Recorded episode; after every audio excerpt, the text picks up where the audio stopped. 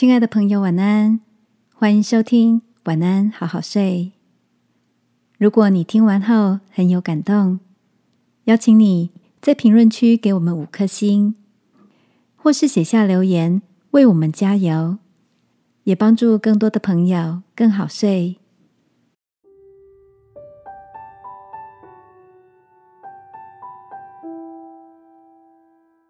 来深蹲，练习心理减肥。晚安，好好睡，让天父的爱与祝福陪你入睡。朋友，晚安。今天的你运动了吗？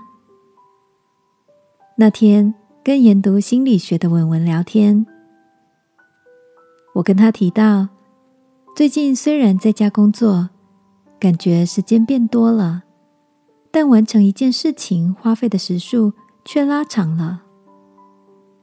文文突如其来的问我：“你现在看看你的电脑开了几个视窗？”我数了数，还真是不少。一个浏览器有七个页签，同时还开着作业软体、信箱、几个社群对话框。他告诉我，根据美国交通部的统计，边开车边使用手机的肇事几率，相当于法律认定。酒后驾车的酒精浓度，而同时做两件事情，比分开进行要多花百分之二十五的时间。文文说，这就是一种分心的干扰，数位多工时代造成的资讯过量、注意力不集中，是现代人的一种精神症状。而哈佛医学院还比喻说，分散注意力。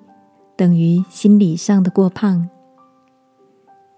听到这里，我笑着说：“我还以为自己很聪明，能同时进行几件事。现在我是心理极度过胖，需要练习深蹲、减重、增肌才行。”亲爱的，你也跟我一样，贪心的想要同时间处理几件工作。反而失去了对眼前事物、说话的对象、事情判断的专注力吗？圣经也说要专心仰赖耶和华。天父一定知道我们容易分心，提醒我们连依靠他也要专注呢。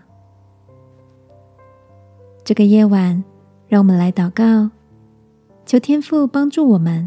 重新找回专注力，不被过多的干扰所分心。亲爱的天父，我要减低对讯息过多的依赖。